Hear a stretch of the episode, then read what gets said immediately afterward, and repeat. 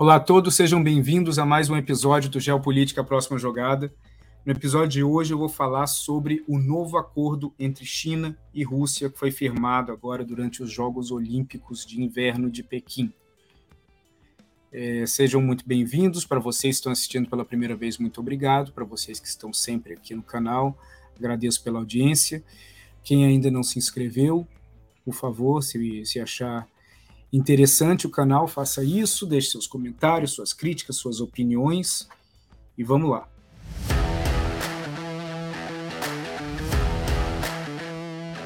Geopolítica, a próxima jogada, com Tiago de Aragão.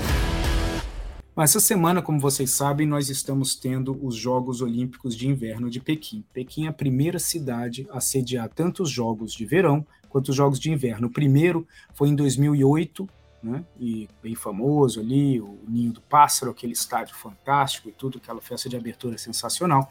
E agora a Olimpíada de Inverno, que tem várias, vários elementos interessantes. Primeiro que já é tratado como um dos jogos, obviamente não o maior, mas um dos Jogos Olímpicos mais políticos que nós já tivemos. Não podemos esquecer dos Jogos de Moscou em 80, dos Jogos de Los Angeles em 84, também dos Jogos é, em 36 de, de Berlim.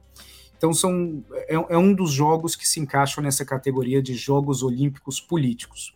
Isso por conta de todas as tensões que vocês já estão cansados de ouvir entre Estados Unidos e China e também com vários outros aliados americanos. Agora, um ponto interessante é que alguns líderes mundiais foram prestigiar a abertura dos Jogos. Os Estados Unidos e vários dos seus aliados não foram, eles boicotaram o envio de delegações oficiais. Agora, a Rússia, obviamente, mandou o Putin e eles não simplesmente focaram na abertura dos jogos e toda aquele, é, aquela cerimônia normal onde que os líderes políticos eles participam, que os líderes de vários países participam. Eles aproveitaram a situação para firmar um acordo muito emblemático entre os dois países é um acordo que acaba envolvendo tantas áreas que é difícil dizer que ele tem um, um foco específico. Como o próprio Putin falou, é um acordo onde não há áreas proibidas. Tudo pode ser é, conversado e negociado entre os países. Um dos pontos principais do acordo são algumas áreas na cooperação tecnológica. Uma delas é a cooperação na área de inteligência artificial, onde a China está bastante avançada e onde é, acaba sendo um dos eixos principais a disputa entre Estados Unidos e China. Nessa parte de inteligência artificial, a Rússia ela está muito atrás. E parte do acordo é que a China ela vai ajudar a Rússia a desenvolver essa área de inteligência artificial, focando não só em computação quântica, mas também em, em inteligência artificial em várias outras áreas, na área de segurança, na área de satélites, na área de comunicação, que é algo que a Rússia tem muito interesse. Então, entre os vários acordos que eles firmaram, entre as várias áreas que eles acabaram negociando, essa é uma área muito interessante. A segunda é na área da, da segurança de informação.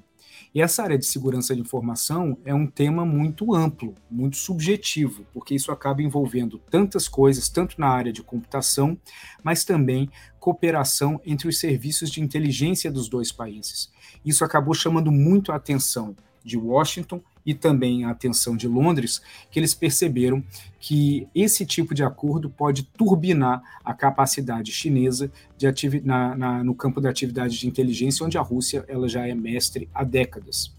Então esses, essas duas áreas elas acabaram sendo áreas que chamaram muita atenção, mas também o acordo não fica restrito só a isso. Há uma aliança política entre os dois países e essa aliança política ela foi exemplificada pelas primeiras falas de cada um dos líderes, tanto pelo Xi Jinping quanto Putin. O Xi Jinping, por exemplo, ele colocou, a, ele deixou clara a mensagem dele de que ele é contra o avanço da OTAN na Europa e a presença da OTAN no leste europeu, corroborando tudo aquilo que o Putin diz. Já o Putin, para seguir na mesma ordem e no mesmo caminho, ele disse que a, que a ilha de Taiwan ela pertence à China e que a China tem todo o direito de anexar ou anexar não é nem a palavra, porque do ponto de vista chinês nunca deixou de ser, mas de retomar a, a, a integração entre a ilha de Taiwan e a China continental. Então, esses são os pontos principais de posicionamento político de cada um dos países em relação ao outro. É muito interessante observar isso, porque por mais que durante a Guerra Fria os dois países é, é, sempre foram países comunistas, eles tinham uma rivalidade muito intensa. Eles não eram aliados durante a Guerra Fria. E isso que levou os Estados Unidos, em 1974, a abrir as portas para a China e tentar ali trazer a China para o seu lado, com o intuito de enfraquecer a presença da União Soviética no mundo.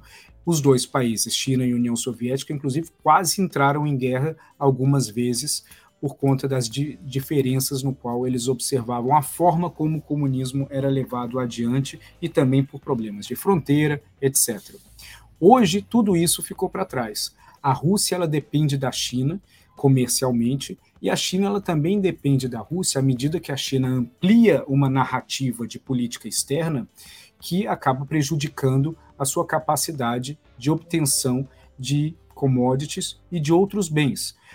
É, é, é, natural que, à medida que a China vai ficando mais agressiva e assertiva no campo da, da política externa, principalmente pela sua narrativa, e é interessante para quem não acompanha isso muito de perto observar toda a lógica da wolf diplomacy, ou seja, a diplomacia do lobo, numa tradução livre, onde a China ela tem uma Wolf Warrior Diplomacy, que é baseado num filme chinês chamado Wolf Warrior, onde, é, numa espécie de duro de matar, um herói chinês viaja pelo mundo e sozinho soluciona todos os problemas.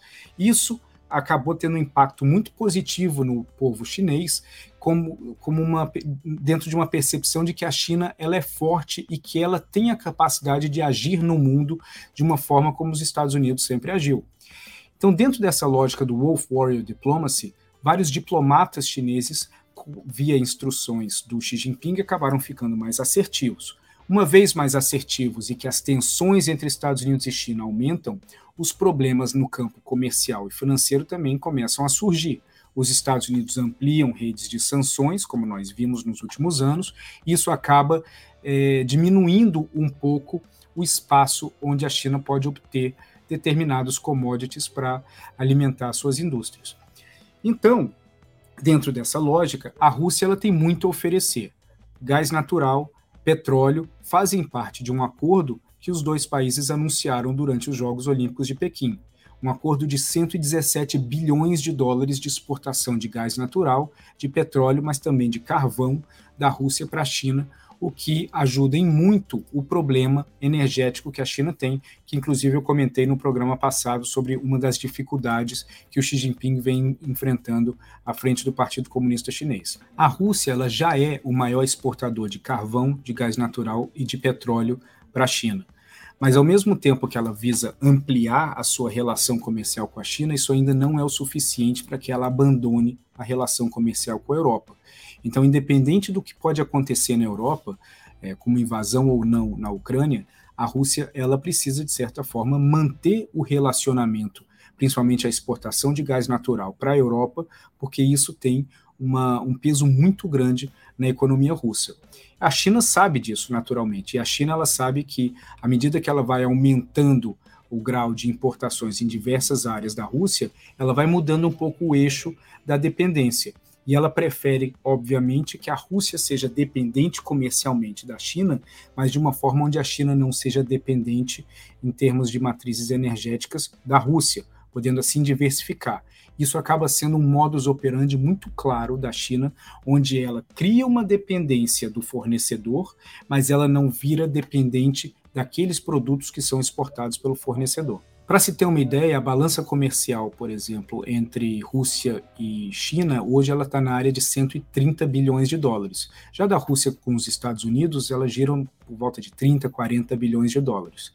Da Rússia com a União Europeia, aí é bem mais robusto, 220 bilhões de dólares. Mas a China ela observa a Rússia também dentro de é, alguns aspectos estratégicos. Obviamente, o aspecto estratégico primordial de ter um grande país forte militarmente, forte no campo da defesa, como aliado para aquilo que os dois enxergam como é, um inimigo em comum, que é os Estados Unidos. E isso ficou muito claro nas narrativas iniciais que os dois deram em Pequim na semana passada sobre essa postura deles de aliança em relação ao inimigo comum, mesmo que eles não falaram com todas as letras quem que é o inimigo comum. mas isso acaba sendo de grande importância, até mais para a China do que para a Rússia. Mas para além dessa parceria visando um inimigo em comum, existem também alguns focos específicos que a China tem em relação à Rússia. Um deles é a questão do lítio. O lítio, como vocês sabem, ele é um ingrediente primordial para a fabricação de baterias que são utilizadas em veículos elétricos, em turbinas eólicas, em painéis solares, em várias outras coisas. Baterias de lítio também no celular, etc. A China é um dos maiores produtores do mundo de baterias de lítio. Agora, o fornecimento dessas baterias de lítio ela cada vez fica mais estreito, fica mais difícil.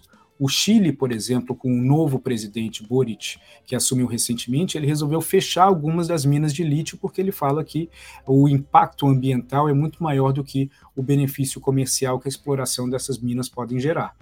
O mesmo aconteceu na Sérvia, que tem algumas minas interessantes de, de lítio e que elas estão em curso de serem fechadas. Fora disso, nós temos um potencial de exploração muito grande na Argentina, na Bolívia e também no Peru. Na Argentina é onde a China está mais avançada com a possibilidade de fechar um acordo com o governo argentino para exploração dessas minas, que passa em parte com a negociação que eles fizeram recentemente para avançar com a construção de reatores nucleares do, pro, do programa nuclear argentino. Bom, conforme o mundo vai tendo menos opções de lítio e os Estados Unidos foca nisso de uma forma muito cirúrgica, porque eles não querem também colocar sanções em cima da China para que ela não tenha acesso a lítio, porque isso vai acabar afetando toda a indústria americana que depende do lítio das baterias que são fabricadas na China. Então, a dosagem é muito complexa, mas dentro dessa dosagem, a China ela já prevê que pode ter um problema grave com os Estados Unidos, caso os Estados Unidos avancem e é, fechem alguns mercados de lítio para a China no mundo.